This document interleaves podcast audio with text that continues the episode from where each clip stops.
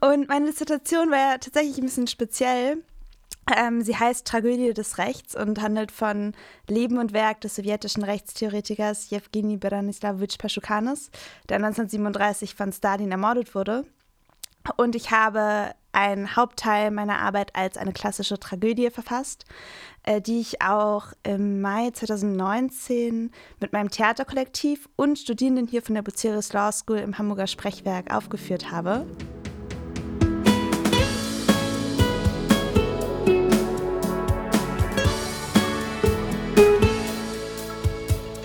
Brezeln und Wein, der Podcast für die ehemaligen der Bucerius Law School. Liebe Zuhörerinnen und Zuhörer, ich begrüße euch ganz herzlich zu unserer mittlerweile zwölften Folge von unserem Podcast Brezeln und Wein, dem Alumni-Podcast. Und First Things First, wir haben heute Daria Bayer hier aus dem Jahrgang 2011. Und liebe Daria, bevor ich dich kurz vorstelle, möchte ich erstmal machen, was sein muss. Ich möchte mit dir und dem wundervollen Eden Rock anstoßen. Das sehr gerne. Prost. Uns trennen nach wie vor eineinhalb Meter und ein riesiger Tisch. Corona hat uns nach wie vor im Griff, aber ich freue mich, dass wir uns trotzdem sehen können. Liebe Daria, tausend Dank, dass du es einrichten kannst. Du bist zurzeit wissenschaftliche Mitarbeiterin bei Professor Dr. Jochen Bung an der Uni Hamburg und du hast hier studiert, kommst ursprünglich aus Berlin und hast ganz kürzlich deine Dissertation verteidigt, nämlich vor vier Tagen. Worum ging es und wie geht's dir gerade? Okay, wow, also erstmal geht es super gut. ähm, und meine Dissertation war ja tatsächlich ein bisschen speziell.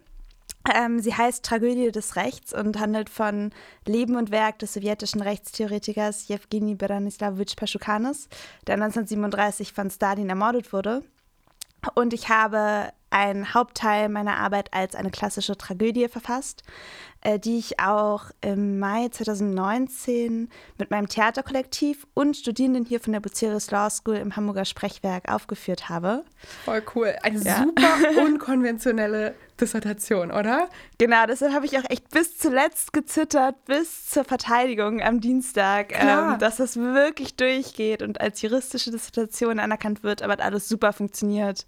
Und viele äh, Juristen oder Profs haben sich auch als Kultur. Ähm, Genießer, Konnoisseure entpuppt. Also ja, das war sehr gut. Super gut. Wir kommen gleich nochmal. Ich nenne ihn Evgeni, damit ich nichts bei dem Namen falsch sage. Du kannst ihn nennen, wie du willst. Manche nennen ihn auch Eugen, also es wäre das Deutsche, aber ich finde Eugen klingt irgendwie Eugen so... klingt irgendwie nach Eugen, ne? Nee, Eugen, also Eugen. Jevgeni finde ich. Jevgeni, total schön. ähm, genau, das, dazu kommen wir gleich nochmal man merkt schon bei deinen, bei deinen ersten Ausführungen zu deiner Diss, dass du dich an einer super spannenden Schnittstelle bewegst. Und zwar zwischen Kunst und Kultur und Rechtswissenschaft und dort immer wieder von der einen in die andere Richtung und meistens ja auch in Projekten arbeitest, die beides zusammenbringen. Oder jedenfalls ist das, wenn ich, wenn ich das richtig verstanden habe, immer dein Ziel, ähm, sagen die, die Kommunikation und Kunst und die Rechtswissenschaft zusammenzubringen. Welches Projekt beschäftigt dich jetzt gerade? Die Dissertation ist ja jetzt schon ein bisschen zurück, wenn du gerade verteidigt hast und das letztes Jahr, vorletztes Jahr aufgeführt hast. Ähm, welches Projekt treibt dich gerade um? Wofür schlägt gerade dein Herz? Also gerade schreibe ich mit einem guten Freund von mir, der auch an der Uni Hamburg promoviert hat und gearbeitet hat, einen Roman. Mhm. Und da geht es tatsächlich um Machtstrukturen also lose auch im akademischen Kontext verhaftet, aber das ist dann ein bisschen weg von dem, was ich in der DIS gemacht habe. Also ja. da geht es mir jetzt nicht darum, irgendeinen rechtsphilosophischen Inhalt zu vermitteln, sondern eher diese Thematik von Abhängigkeitsverhältnissen aus zwei Perspektiven und diese toxische Beziehung, die sich da entwickelt, zu beleuchten.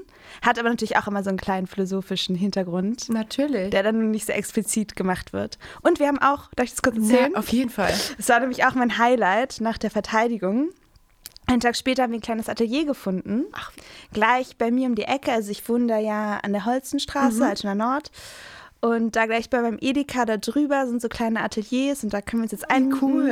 Ja, richtig nice. Und da könnt ihr zusammen schreiben, genau. schaffen, diskutieren. Genau. Und habt euren eigenen kreativen Raum gefunden. Genau. Ach, super cool. Weil zur Zeit in Corona, da können wir auch noch drüber reden. Ja. Vielleicht sind Räume ja das große Thema. Absolut. Also an der Uni ist auch alles zu. Ja. Hier Wahnsinn, in der Bucerius ne? auch. Ja. Und ich finde, um halt Kunst zu machen, braucht man einfach einen Raum. So. Man braucht auch einfach Ja. ähm, Regeln, die es einem erlauben, sich zu begegnen.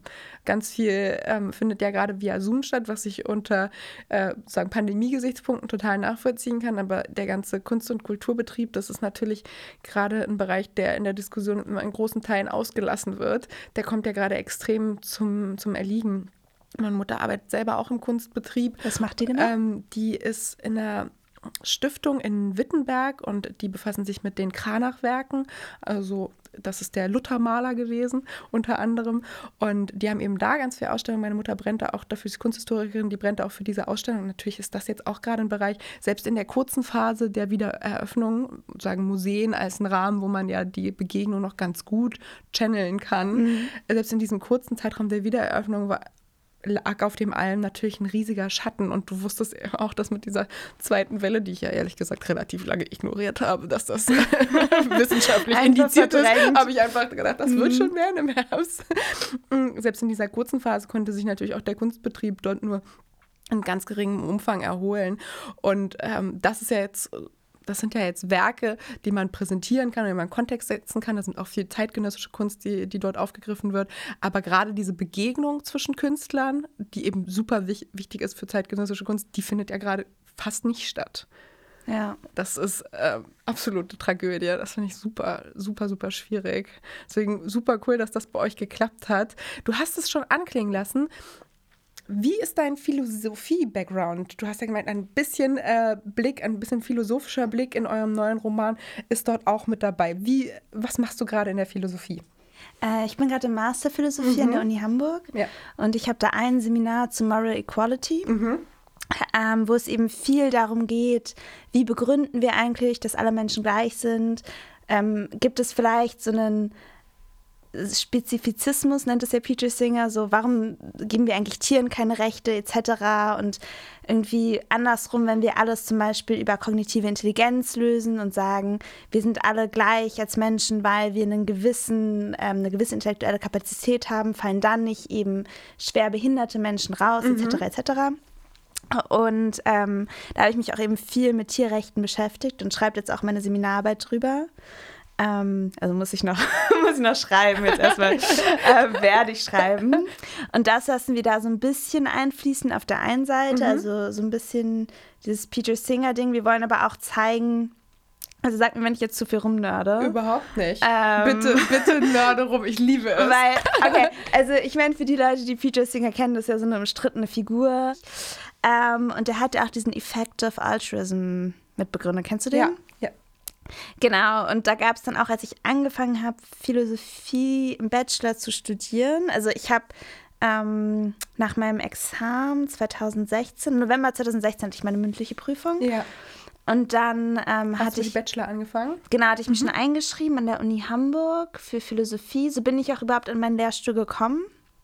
Weil ich, okay, jetzt Der macht auch Rechtsphilosophie. Dein Prof macht Rechtsphilosophie, Kritik des Rechts und ähm, was hat er noch mit? Was hat er noch? Strafrecht. Also Ah, wir Strafrecht. sind Lehrstuhl, beziehungsweise als ich angefangen habe beim Lehrstuhl, waren wir Lehrstuhl für Strafrecht und Rechtsphilosophie. Mhm. Und in meiner Zeit wurde es geändert zu Rechtsphilosophie und Strafrecht. Ah, wunderbar. Ich liebe es. Ich habe auf jeden Fall auf diese Verschiebung hingearbeitet. ähm, nein, Quatsch. Ich habe da nicht, naja, weiß ich nicht. Wahrscheinlich ist es ein Grund, warum ich auch eingestellt wurde. Ja. Ähm, genau, aber ich bin an den Lehrstuhl eben gekommen, weil ich mich schon für Philosophie eingeschrieben hatte, dann auf einer Party nach meinem Examen ähm, meinen jetzigen Kollegen und guten Freund Jan kennengelernt habe Ja.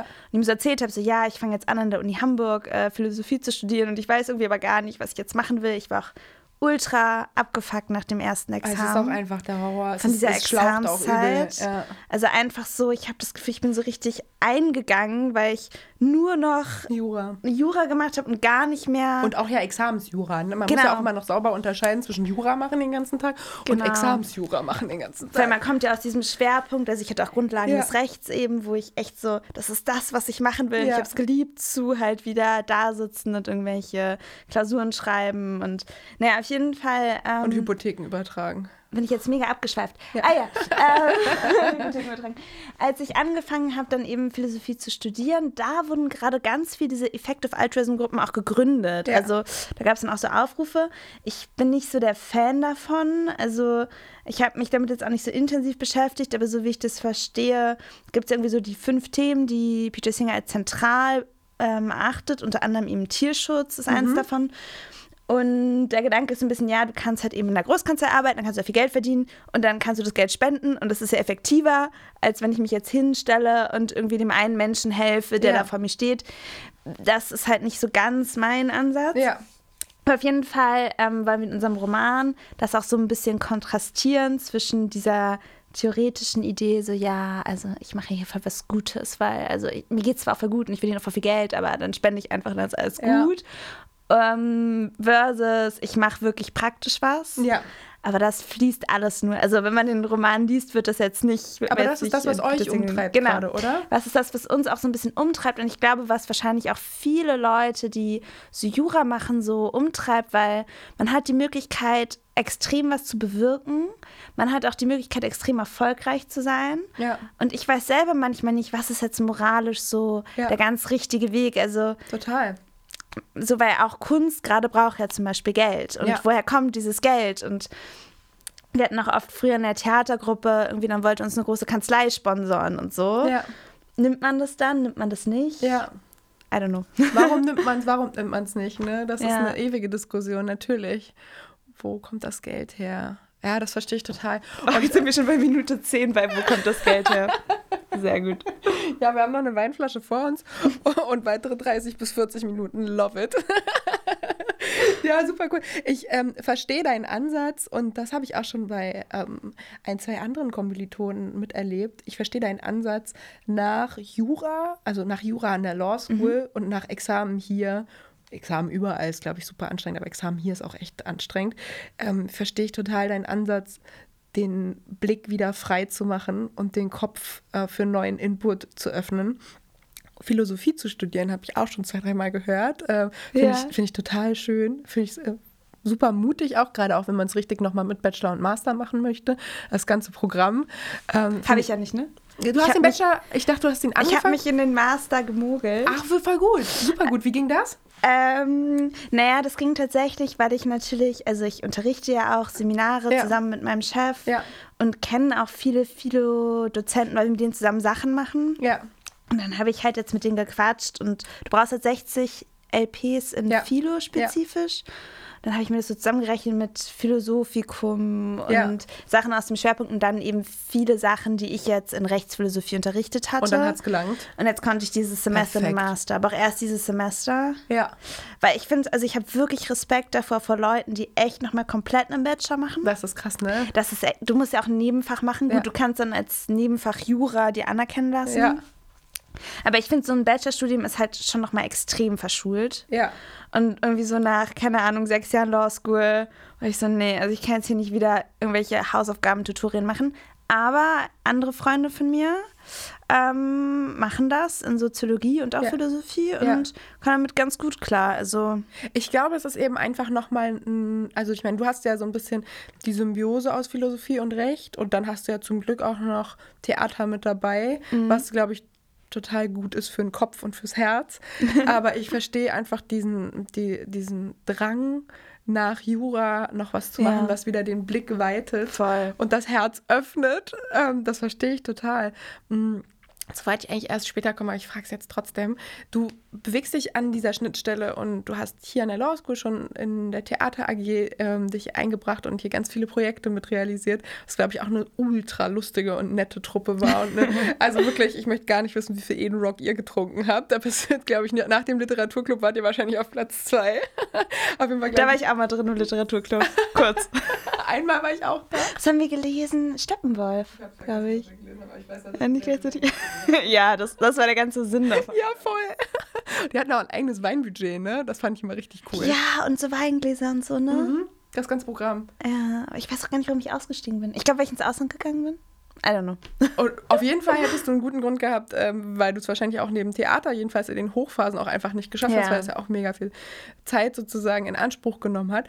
Ähm, was mich total interessiert, ist diese, dieser Ansatz, Recht und äh, Kunst zu verknüpfen und damit ähm, Begeisterung für Themen zu wecken, weil ich war genauso wie du einfach komplett ausgelaugt von Jura nach dem Examen, nach dem zweiten auch noch mal krass, aber nach dem ersten auch richtig, richtig doll. Wie schaffen wir das, Ähm, wie, wie kann man das machen? Wie sollte man sich diesem Thema nähern? Wie machst du das in dem Stück, was du gemacht hast? Und wie können wir das vielleicht auch in der Law School machen? Weil viele von uns fangen sehr kulturinteressiert hier an und sind irgendwann ausgelaugt von Mhm. Lesen, von Zuhören, von sich konzentrieren, von Stücken folgen zum Beispiel. Und das finde ich total, total traurig. Ja, voll. Also, ähm,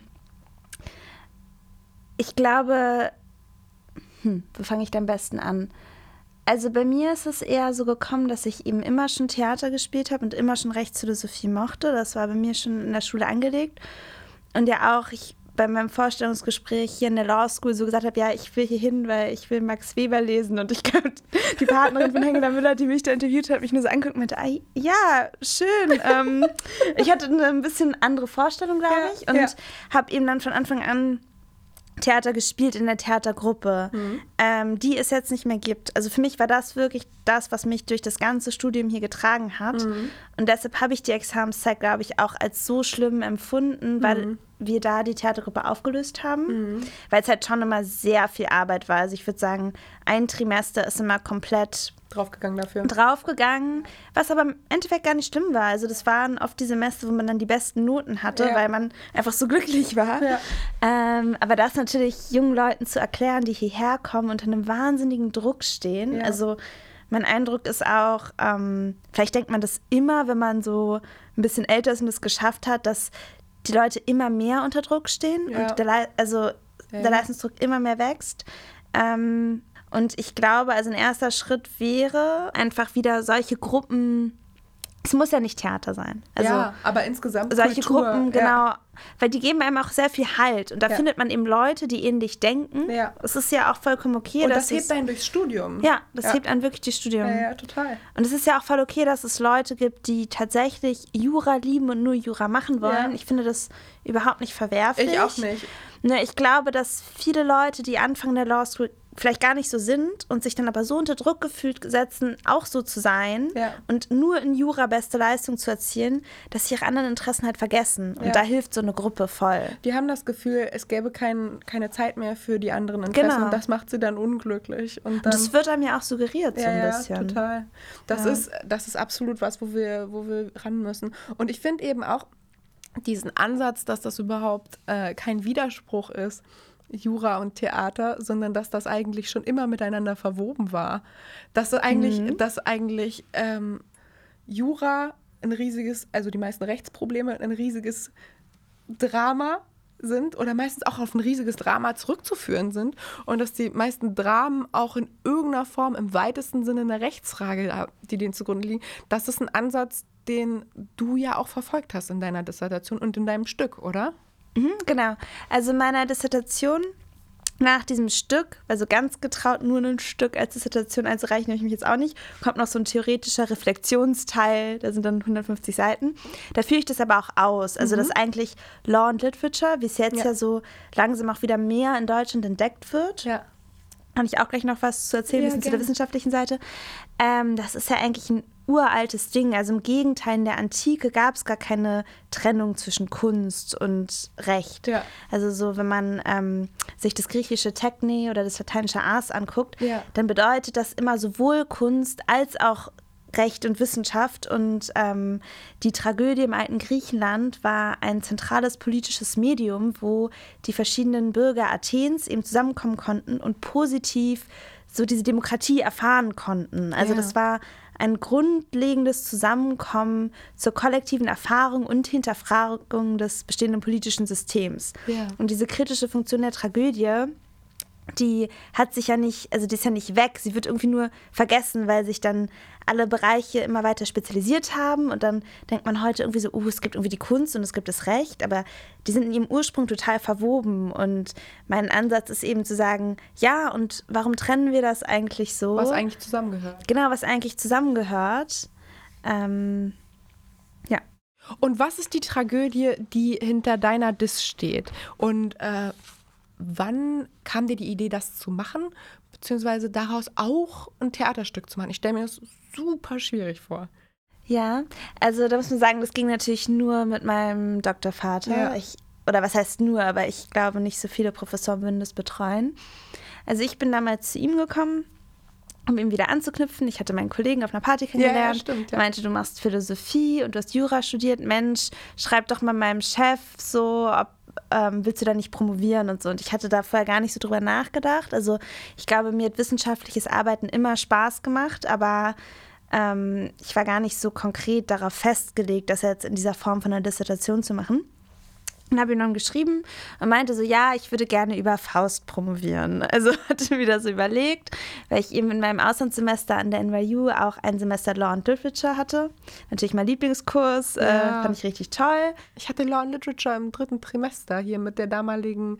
Echt, gab es ja, das hier? Das gab es hier und das war ultra cool. All, Grüße raus an alle 2009er. Ich glaube, Flora Joel war ihr Name und sie hat mit uns Law and Literature gemacht und es war so cool. Wir haben die ganze Zeit Filme geguckt und diskutiert und hey, das wie geil, wieso gab's das, das bei uns nicht? Bei, das, das hing, glaube ich, an ihr. Ich glaube, sie ah. hatte damals einfach ultra Bock drauf. Sie war auch einfach, sie war einfach der sweeteste Nerd. Wirklich, ich habe so den krassesten Girl Crush gehabt. sie, sie war einfach toll. Sie hat das mit uns auch gemacht. Und das, das hattest du in, an der NYU und da kam die Idee her. Genau, mit Catherine Stimson, die ich dann so geliebt ja, habe, die ja. der Dean von der Literature Faculty war und dann ja. an die Law Faculty kam. Und da dachte ich so, oh, das ist ja genau, was ich machen will. Ja.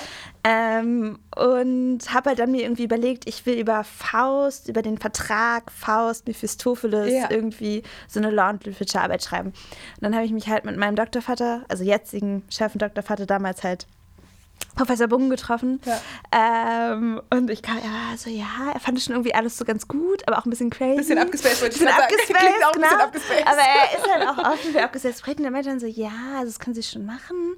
Mm, ich hätte ja aber vielleicht noch so zwei andere Themen, die auch interessant wären. Vielleicht kann man das ja irgendwie verknüpfen. In Klammern, er wollte nie, dass du es verknüpft. Er wollte dir einfach das andere Thema geben. Ja, ne, bei, mm, bei ihm weiß ich nicht. Also er lässt einem schon extrem viel Freiheit. Ja, ja. Ähm, aber er fand diese Themen halt auch unmittelbar spannend. Und das eine Thema war irgendwie so das Dürkheim-Theorem, mhm. also dass es in der ja. Gesellschaft immer Normbruch geben muss. Ja. Und das andere war eben diese marxistische Rechtstheorie, weil er ein Buch von Sonja Buckel rezensiert hatte, die das so aufarbeitet. Und dann meinte sie, ja, da, also ich glaube, da kann man noch echt viel machen, das ist ja voll das spannende Thema. Also gucken Sie sich das doch mal an und dann überlegen Sie das. Und wenn es bei dem Faust bleibt, dann bleibt es bei dem Faust, ist auch okay für mich. Naja, und dann habe ich halt so reingeguckt, wusste relativ schnell, Durkheim-Theorem finde ich zwar spannend, aber es also hat ja gar nichts für mich mit Law and Literature zu tun. Mhm. Wir waren aber bei der marxistischen Rechtstheorie und äh, man muss wissen, mein Papa ist großer 68er, also mhm. hat doch über sowjetische Psychologie damals promoviert, Psychologe und habe eben dann so relativ schnell gesehen, das ist ja, hat ja auch eigentlich total viel mit Literatur zu tun. Also wenn man die Texte von Marx liest zum Beispiel, die sind durchtränkt mit Allusionen und Metaphern auf Goethe, genau, und Bildern. Ja. Und da geht es ja eben genau darum, eine Sprache zu finden, die unmittelbar ansprechend ist und die diese Ideen auch einem größeren Publikum vermittelt. Und die diese Rechtsideen auch vermittelt. Genau, diese Rechtsideen vermittelt. Rechtsideen, ja. Und dann dachte ich schnell so, ja, das ist ja eigentlich viel mehr die Form von Literature, als jetzt irgendwie so sich einen alten Fausttext anzugucken. Ähm, und dachte, ja, das kann ich ganz gut verknüpfen. Ja. Und dann habe ich eben nochmal öfter in Rücksprache halt mit Jochen Bungen so haben wir dann das Thema konkretisiert, dass es dann vielleicht so materialistische Rechtstheorie eher mit Law and Literature verknüpft ist. Ja. Was natürlich aber auch noch ein sehr weites Thema ist. Und dann ähm, haben wir uns eigentlich relativ schnell auf Paschukanes fokussiert, mhm. aus zwei Gründen. Also einerseits ist sein Buch Allgemeine Rechtstheorie und Marxismus. Jetzt müssen wir noch einmal kurz für die Zuhörer erklären. Ah, Paschukanes ja. ist äh, ein junger Mann gewesen, der relativ früh gefunden hat zu dem Thema Recht und dann plötzlich mit seinen Ideen von, ähm, sagen, welche Rolle spielt Recht, ähm, Sozialismus und weitergedacht im Kommunismus, welche Rolle spielt Recht, ist plötzlich zum Superstar geworden, oder? wie, wie, wann, wann spielte das und wer, wo kam der her? Der hatte sich auch mit dem deutschen Rechtssystem ähm, beschäftigt, oder? Weil er auch in Deutschland studiert hat oder jedenfalls geforscht hat? Genau, also deshalb hat diese Figur sich auch unmittelbar angeboten. Ja. Ähm, sag ich erst was zum Leben oder zum Werk? Sag, sag erst was zum Leben, zum dann Leben. versteht man das Werk meistens noch besser. Ähm, okay, also Paschukanis ist nämlich ein sehr interessanter Fall. Damals haben auch viele, ähm, also viele in der russischen Intelligenz ja aktive Menschen Deutsch gelernt, weil natürlich mhm. auch die deutsche Rechtstheorie und die deutsche Philosophie und so einen ganz großen Steinwert hatte. Ähm, und er war, glaube ich, erst bei der ähm, Arbeiterpartei und hat sich dann auch radikalisiert, eben im Zuge der Oktoberrevolution. Mhm. Und war vier Jahre in München, wo er promoviert hat. Allerdings hat man diese Diss nie so richtig gefunden. Ich habe ja auch so ein bisschen historisch recherchiert, Ja. aber die konnte ich nicht finden. Ich denke aber mal, er hat sie auch wirklich auf Deutsch geschrieben. Ah, krass. Das führt eben auch dazu, dass seine, sein, sein Buch Allgemeine Rechtslehre und Marxismus, was er dann 1924 auf Russisch veröffentlicht hat, ähm, eigentlich eine klassisch deutsche rechtsphilosophische Abhandlung Ja. Also da findet man Kelsen, da findet man Hegel etc. Ja. Deshalb ist es sehr anschlussfähig. Ähm, und er ist, war halt sehr jung dann nach der Oktoberrevolution. Ähm, und hat mit Petere Stutschka, Mhm. das ist ein, ich glaube, der war Lette, wenn ich das hier so falsch erzähle, ähm, war deutlich älter als Paschukanis und die haben zusammen das erste Institut in diesem neuen System, also muss sich das so vorstellen, nach der Oktoberrevolution war komplette Tabula rasa. Ja. ja. Es sollte jetzt darum gehen, das alte System war abgeschafft, aber was soll dieses neue System sein? Es gab eigentlich nichts. Es fehlten auch in der damaligen russischen Gesellschaft da eigentlich die Strukturen. Es war ja noch nicht, das führe ich auch so ein bisschen aus in meiner Diss, es war ja noch nicht mal die kapitalistische Gesellschaft. Ja, es war ja eigentlich noch ein Arbeiter- und es war eigentlich Bauernstaat so in ein halb Genau, genau, Staat. genau, genau. ja. Das heißt, es fehlt doch einfach so der theoretische Unterbau oder Ja. Überbau, wie auch immer wir das jetzt nennen wollen, das Fundament, um diese neue Gesellschaft aufzubauen. Und ähm, natürlich war klar, also ganz viel sollten da die Schriften von Marx und Engels irgendwie herdienen. Aber Marx und Engels haben fast nichts zur Rolle des Rechts und des Staates geschrieben. Da gibt es eben nur ein paar Texte, die sich damit auseinandersetzen, aber keine systematische Auseinandersetzung. Und dann wurde das Institut für die Erforschung der Rolle von Recht und Staat gegründet. Ähm, was Mhm. Stell dir dann, diese Zeit vor. Das muss so absurd Stell dir vor, sein. du könntest dahin zurückreisen. Wie abstrus muss die Zeit gewesen sein, Ja, oder? ja, ich war ja dann auch in Petersburg und Moskau Ja. und habe irgendwie die Orte besucht, wo Ja. die damals auch so rumgehangen haben und probiert mir das so vorzustellen. Ja. Da habe ich auch ein paar Bilder, das ist wirklich richtig krass. Okay, krass. Ähm, genau, und äh, Paschukanis war da eben drin, Mhm. war dann auch, in der Sowjetunion waren ja auch immer theoretische wissenschaftliche Posten mit bürokratischen Posten sehr verknüpft. Also Ja. wenn du dann da irgendwie so ein großer Wissenschaftler warst, warst du dann auch irgendwie Außenminister. Ja. Und Paschukanis war dann auch in der Botschaft in Berlin Mhm. wieder. Ähm, kurz vor der Veröffentlichung seines Buches, hat er auch nochmal Kenntnisse gesammelt und hat dann eben 1923 einen Vortrag vor der Akademie der Wissenschaften in Russland gehalten und seine Erkenntnisse präsentiert, Mhm. äh, wie eben die Rolle von Recht und Staat im voll entwickelten Kommunismus sein sollte. Und was war das? genau, jetzt kommt Mic halt Drop. und Paschukanis zentrale These, die mich eben auch zu meiner ganzen Tragödie und so geführt hat, ist, in einem voll entwickelten Kommunismus muss das Recht absterben. Ja. In einem voll entwickelten Kommunismus kann es gar kein Recht mehr geben, weil so Paschukanis Recht, die Rechtsform untrennbar mit der wahren Form verknüpft ist. Also der Recht ist das Instrument, was wir in einer kapitalistischen Gesellschaft brauchen, um, Um unsere unsere gegenläufigen Ansprüche. Interessen, Ja. genau, Ja. dieses Denken in Ansprüchen irgendwie zu vereinen. Ja. Aber in einer vollkommen harmonischen Gibt es Gesellschaft keine Ansprüche gegeneinander? gibt es keinen Streit mehr, Ja, ähm, ja. also brauchen wir kein Recht mehr. Also wir müssen das Recht quasi gar nicht abschaffen, sondern das schläft dann von selbst ein. Es wird einfach nicht mehr benötigt. Genau, es ist einfach verschwindet immer weniger und dann irgendwann streiten wir uns alle nicht mehr. Ja. So der individuelle Wille ist immer auch der kollektive Wille. Das war so seine Vorstellung. Das ist natürlich eine Utopie, Ja. die sich so niemals verwirklicht hat. Ja. Und wo man sich auch fragen kann, ist es überhaupt eine Utopie? Also wollen wir das überhaupt? Ähm, aber diese These hat natürlich für Furore gesorgt. Was natürlich Ähm, konkret auch die Rechtfertigung von Machtpositionen jeder Art untergräbt. Genau, genau, Ja. das ist der zentrale Punkt. Also Paschukanes Theorie will halt schon alle Herrschaftsformen überwinden, Ja. um eben auch dieses Missbrauchspotenzial zu überwinden. Also der Gedanke, dass wir wirklich als vollkommen freie Er und ging, ein gleiche... er ging eigentlich einen Schritt weiter, als der Vorwurf reicht. Ne? Genau, genau. Ja. Äh, Das Problem ist natürlich, es hat, es ist halt nie Realität geworden. Es ist halt eine Utopie. Ähm, aber das war sein zentraler Ansatzpunkt. Und was er auch macht in seinem Buch, also die allgemeine Rechtslehre und Marxismus, das ist wirklich ein sehr, sehr dünnes Buch. Das sind kleingedruckt so 150 Seiten. Aber er zeigt halt eben, dass wir in der Rechtswissenschaft, und das ist was, was noch heute gilt, immer so diese ganzen abstrakten Begriffe des Rechts so als gegeben hinnehmen. So ist es niemand hinterfragt im ersten Semester Jura, irgendwie, was ist eigentlich ein Vertrag? So, was ist eigentlich Strafe? Was ist der soziale Sinn und Zweck? Warum haben wir das? Gibt es nicht auch eine andere Form, unsere Probleme zu regeln?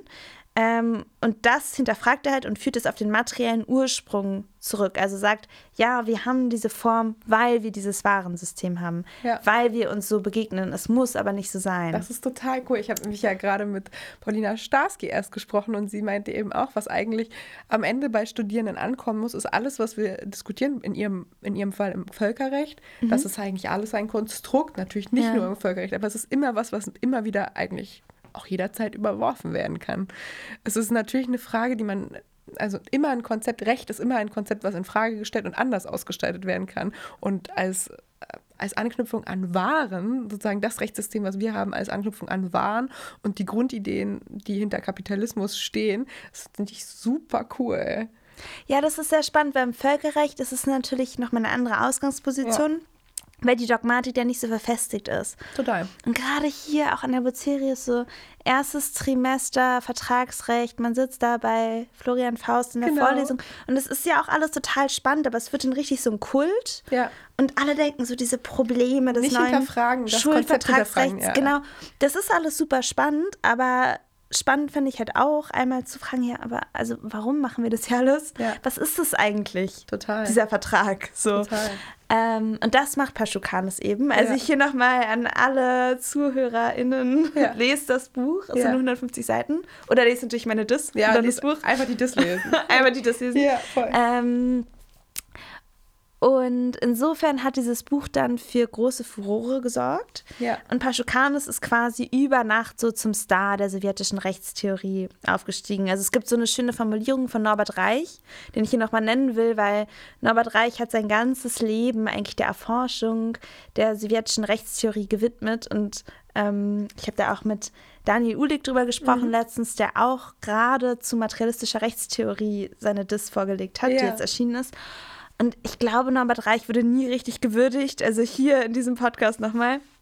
Und der hat so gesagt, Paschukanis war der Komet der Ja. sowjetischen Rechtstheorie. Das ist so ein Bild, was ich dann auch benutze. Ja.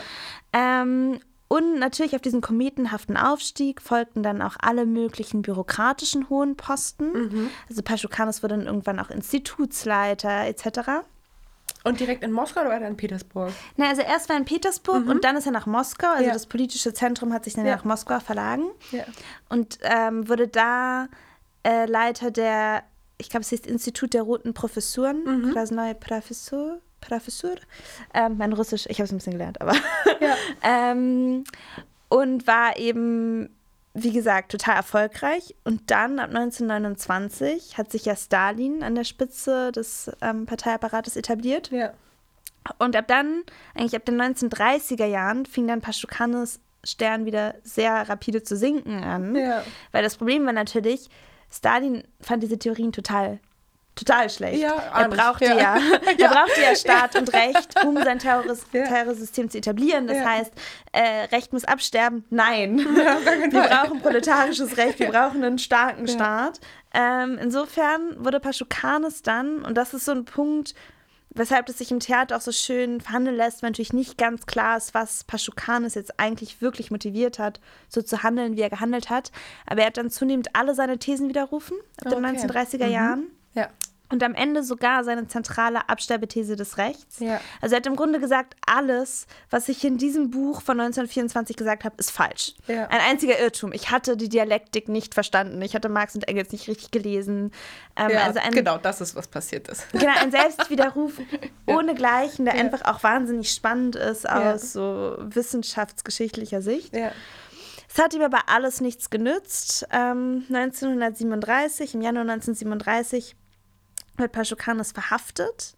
Das war relativ plötzlich, also im Dezember 1936 hatte er noch mitgeholfen, die zweite sowjetische Verfassung mitzuverfassen, ähm, wo es eben schon Gerüchte gab, dass er für eine Abschaffung der Todesstrafe plädiert hätte, was auch wieder nicht gefallen hat. Aber man weiß nicht ganz genau. Also er schien auf dem Kika zu sein. Ja. Wahrscheinlich auch, weil sein Antagonist Andrei Wyszynski, den Mhm. manche vielleicht kennen, weil er die Moskauer Prozesse Ja. maßgeblich geleitet hat, äh, ihn, glaube ich, auch loswerden wollte.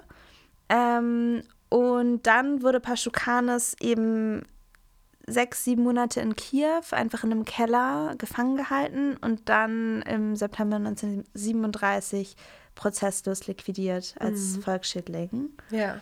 Das heißt, seine ganze Theorie Absterben des Rechts hat sich im Grunde gegen ihn selbst gewendet. Das ist die Tragik seines Schicksals. Ja. Denn Absterben des Rechts heißt halt auch Absterben des subjektiven Rechts. Ja. Heißt halt auch keine Möglichkeit, sich im Prozess gegen den kollektiven Willen zu verteidigen. Und wenn man sich dieses Leben anguckt, dann denkt man so, ja, da, da muss doch eine Tragödie draus gemacht werden. Also Und das, das, hast du getan. der Stoff und das habe ich getan. Genau das hast du gemacht und dann mit deinem Theaterkollektiv aufgeführt. Wer, was sind das für Menschen und wie bist du auf die Idee gekommen, ein Theaterkollektiv zu gründen? Ähm, also was sind das für Menschen? Das sind in erster Linie Leocadia Melchior und Philipp Eschenhagen, die ich jetzt hier dabei nennen kann. Ähm, wir kennen uns tatsächlich aus der Theatergruppe der Bucerius. Also mit Philipp habe ich zusammen studiert 2011. Leocadia hat 2013 angefangen, war im letzten Jahr dabei. Also im, im letzten Jahr, wo wir dann noch Theater gespielt haben. Ja. Und ähm, wir haben dann nach dem Examen 2016 eben haben Leocadia und ich angefangen, selber einfach so kleine Performances zu machen. Schon immer so mit dem, äh, mit der Idee zwischen Kunst und Wissenschaft. Wir waren dann auch auf verschiedenen Festivals damit. Und ähm, so richtig ist es dann eben gewachsen durch das Projekt eigentlich. Als wir so überlegt haben, was ist eigentlich so ein neuer Stoff, den wir machen können. Und ich meinte so, naja, also ich hätte hier so eine Idee, mein Disk-Projekt, aber habt ihr darauf Bock? Und dann ähm, waren Leocadia und Philipp so, ja, finden wir gut. Am Anfang war noch Simon Reetz dabei, der Ja. jetzt in Brüssel ist und leider deshalb nicht mitmachen kann. Und dann ist es halt relativ schnell gewachsen. Also ich glaube, ich muss vielleicht ein bisschen was zu diesem Prozess erzählen, wie das überhaupt gekommen ist, dass es dann Sehr wirklich gerne. so ein Theaterstück. Ja. Warte mal, dazu gieße ich? Wein nach. Sehr gut. genau. Der Prozess, wie seid ihr, wie seid ihr dazu gekommen? Wie, wie bist du dazu gekommen? Genau, also ich hatte ja erzählt, ähm, ich habe dann eben mit Jochen Bung geredet, wir haben uns auf diesen Paschukanis geeinigt und auf die Aufarbeitung eben irgendwie im Hinblick auf Law and Literature. Ja. und dass ich daraus auch irgendwie ein Theaterstück mache. Aber ich glaube, die Idee von Jochen war natürlich in erster Linie eher so, okay, so du schreibst dann diese Diss und am Ende so als kleiner Als Anhang, Annex, ja. genau, kommt dann übrigens noch so, ah, das Leben war ja auch dramatisch, hier so ein kleines Theaterstück. Ja. Und ähm, ich habe dann aber mit äh, Leocadia und Philipp eben geredet und die meinten so, ja, sie hätten auch Bock, da so mitzuspielen mit diesem Stoff. Und dann hat sich das relativ schnell gewandelt, dass ich dann meinte, nee, nee, also das Theaterstück wird jetzt hier das Zentrale und ich inszeniere das auch selber. Ja.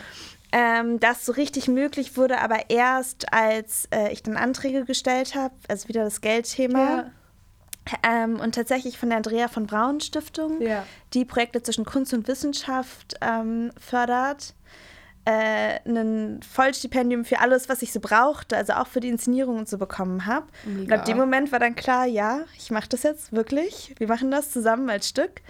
Ähm, und dann haben wir halt angefangen, also das Stück war dann noch gar nicht geschrieben. Ich habe halt schon so ein bisschen recherchiert gehabt. Ich glaube, den Prolog vielleicht geschrieben und so.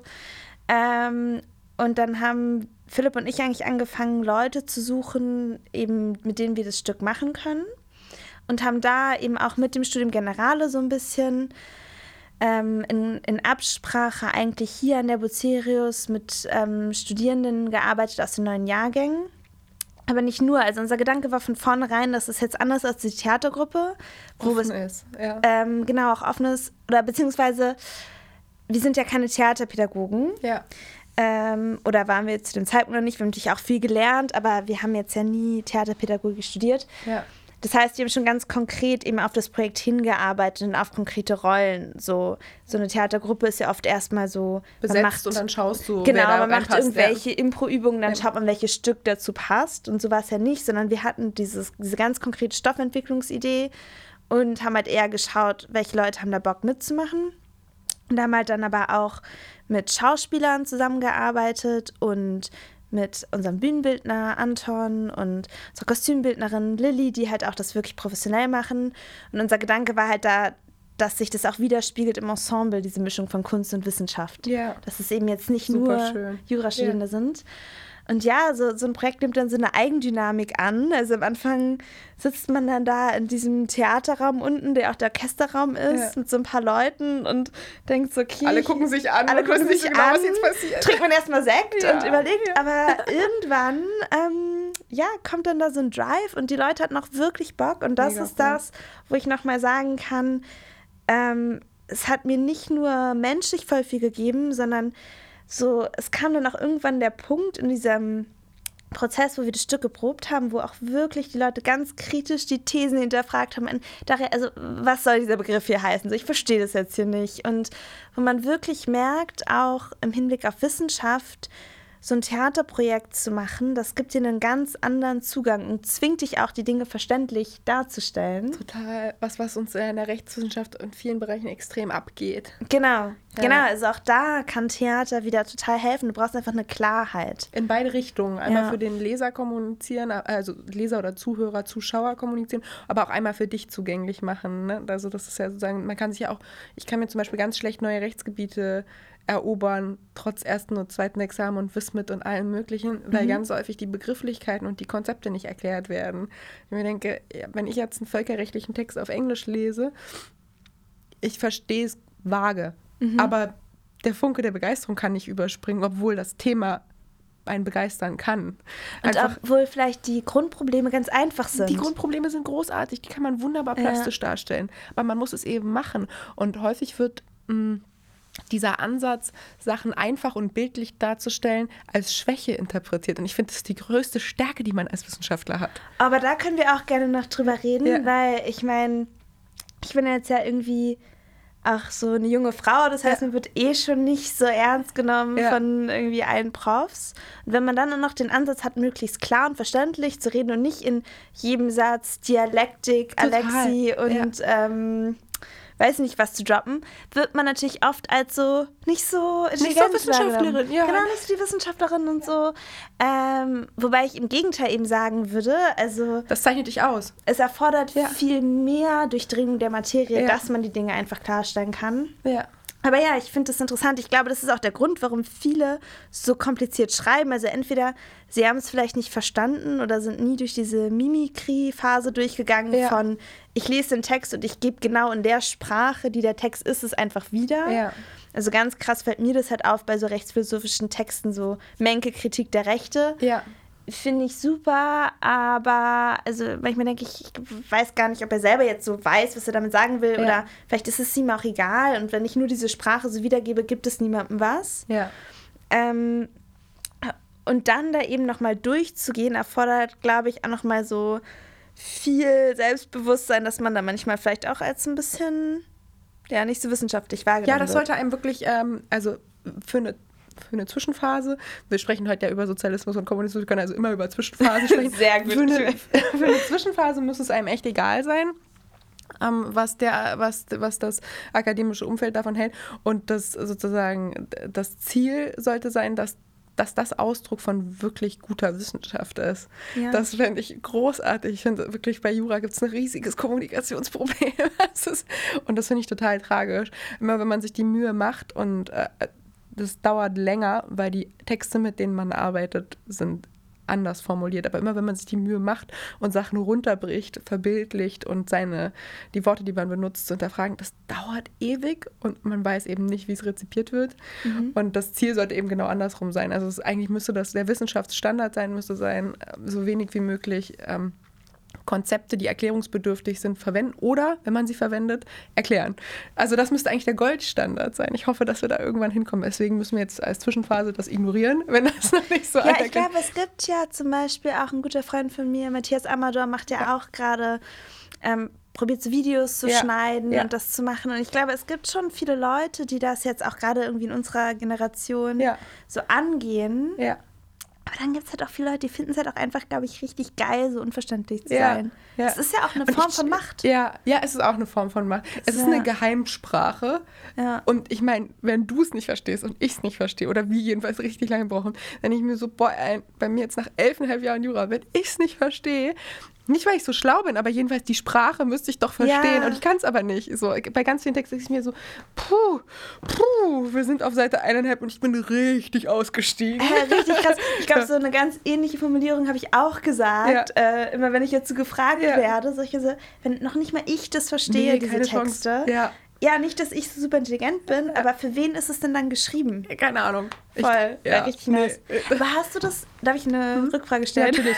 Anytime. Ja, anytime. Hast du das dann in deiner Anwaltspraxis oft, dass du das Gefühl hast, du bist gar nicht richtig darauf vorbereitet eigentlich durch dein Jurastudium, so wirklich wirklichen Menschen diese Dinge gut zu erklären? Also lernt man das dann nochmal so neu? Ich musste das jetzt lernen, genau. Also ich muss das jetzt in, äh, in Gesprächen mit, mit Mandanten und Mandantinnen und in den E-Mails an die, das muss ich lernen. Das ist was, was worauf ich nicht vorbereitet wurde. Das lernt und bringt uns niemand im Jurastudium bei. Die einzigen Ansätze, wo man mal, äh, finde ich, einen Einblick da rein bekommt, wie man seine Thesen und seine Konzepte kommuniziert, ist irgendwie, wenn man Seminare macht mit seinen Kommilitonen. Ich finde, das ist das einzige. Und da hat man trotzdem einen sehr ausgewählt, ausgewählten, juristisch vorgebildeten Kreis. Das heißt, auch da muss man nicht bei Null anfangen.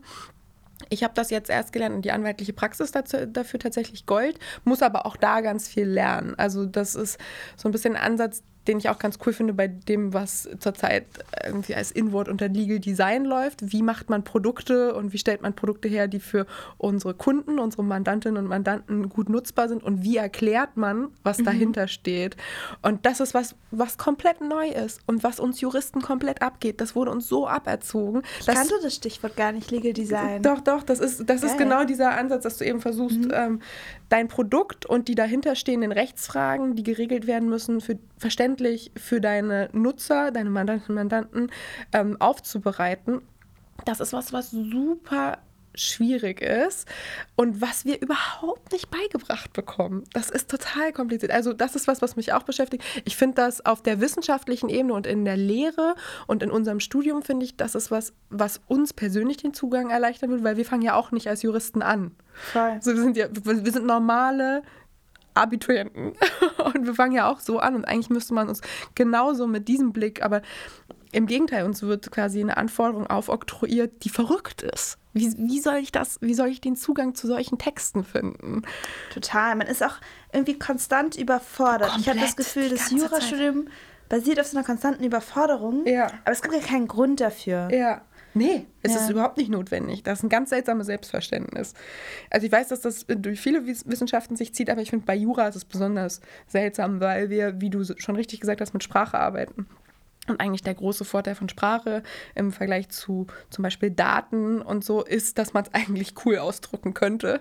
Machen es nur nicht. Oder viele von uns machen es nicht. Das wird als Schwäche interpretiert. Aber ich glaube, Generationenwechsel. Ich glaube, wir werden da, wir haben da viel vor uns und wir haben auch alle Möglichkeiten, das zu ändern. Deswegen bin Sehr ich da- gut. Ja.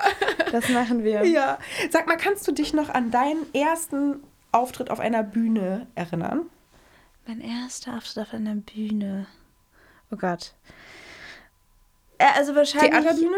Ähm, ja, Also. Falls Kindertanzen noch mit im ja, ja, Rang ich würde sagen, äh, also wahrscheinlich erstmal das Krippenspiel. Ja, ja, ja, natürlich Genau. Ab irgendwie drei Jahren als in jeder Funktion mitgespielt habe. Ähm, dann habe ich, oh, das war eine krasse Erfahrung. Das war, glaube ich, so in der siebten Klasse, achten Klasse. Mit den Berliner Philharmonikern Camina Burana getanzt. Das war ähm, so ein Projekt. Ähm, ich glaube, das erste Projekt davon war Rhythm Is It, was auch als Film kam. Ja. So ein Educational-Projekt. Und unseres war dann eben Camina Burana, das war in der Arena Treptow. Das war schon eine krasse Erfahrung. Und da ging es eben auch darum, mit so ganz verschiedenen Kindern quasi zu arbeiten. Also sowohl professionellen als auch irgendwie Kindern aus vielleicht sagen wir mal schwierigeren Stadtteilen etc., wo es einfach schon krass war, einfach zehn Minuten im Fokus zu stehen und sich nicht zu bewegen. Und dann halt die Berliner Philharmoniker, die dazu diese wahnsinnig tolle Musik gespielt haben. Ähm, dann habe ich ja, habe ich schon mit so 13, 14 angefangen zu modeln. Also da stand ich dann eher vor der Kamera. Ja. Ähm, ja, dann in der Schule Theater gespielt. Aber ich würde sagen, der krasseste Moment für mich auf einer Bühne zu stehen, war dann eigentlich wirklich hier die erste Theateraufführung Ja. im Mood Court. Ja. Weil man da auch nochmal so merkt, das sind ja auch Leute, die man kennt Ja. irgendwie und ähm, das gibt ihm nochmal so einen ganz besonderen Reiz Ja, eigentlich. total. Und ein Projekt, was einem so am Herzen liegt. Also ich glaube, es ist auch nochmal ein Unterschied, ob man für fremde Leute einfach auf der Bühne steht Ja. oder ob man wirklich was präsentiert, was man jetzt ein Jahr lang entwickelt hat und auch voll involviert war. Und Ja. das ist ja auch das Schöne so vom Theater, dass man da auch noch mehr eigentlich in allen Bereichen teil sein kann. Total. Ja, jetzt bin ich wieder abgeschweift. nee, nee, das ist super gut. Ich, ich, ich kann das total nachvollziehen. Also deine, deine ersten Erfahrungen, deine Erfahrungen, die dir am Herzen liegen, das kann ich, äh, kann ich total nachvollziehen. Wir sind schon wieder fast durch mit unserer Zeit, aber ich habe noch zwei Themen, die ich auf jeden Fall ansprechen muss. Mm, Und das eine ist eins, von dem ich selber total profitiert habe. Und zwar hast du zusammen mit anderen Kommilitonen und Kommilitonen die untere Studentenlounge umgestaltet. Kannst du mir einmal sagen, was damals eure Beweggründe waren, wie euch die Idee gekommen ist? Also das war tatsächlich auch wieder mit Philipp Eschenhagen. Also die Theater Connection ist strong, project-based. Ja. Ähm, und Noah Neitzel war das, glaube ich.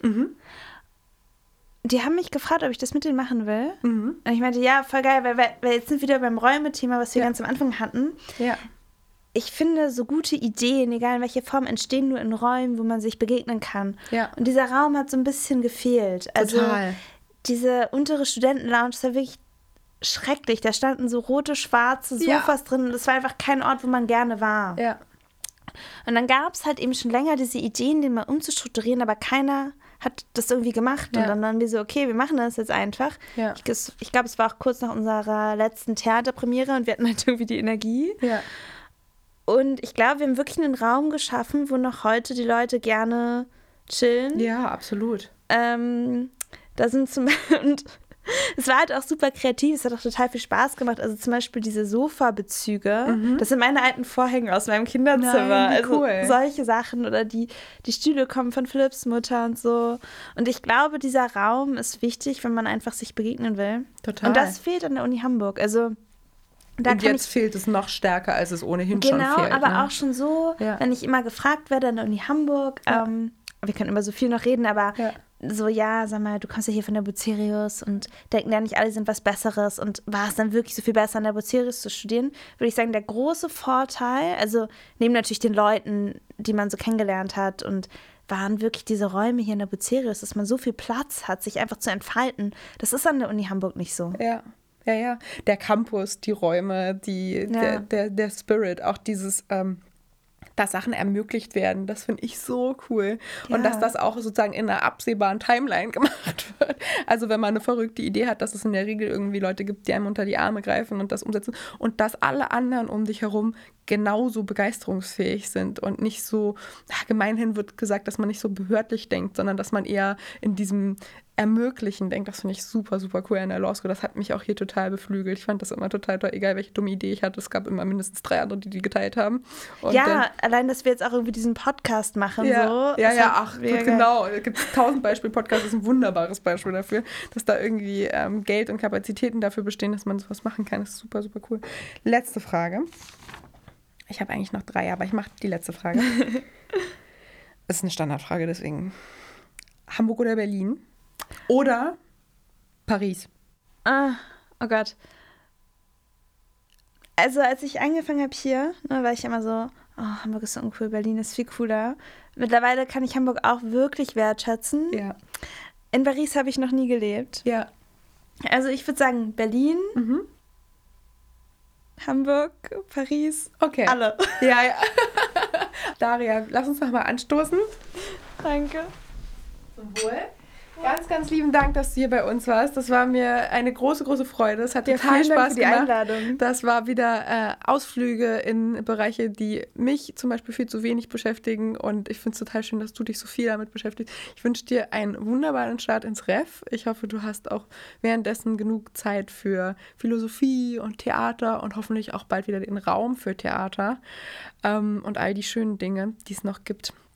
Und äh, ganz lieben Dank, dass du hier warst. Auf dich. Zum Wohl. Dankeschön.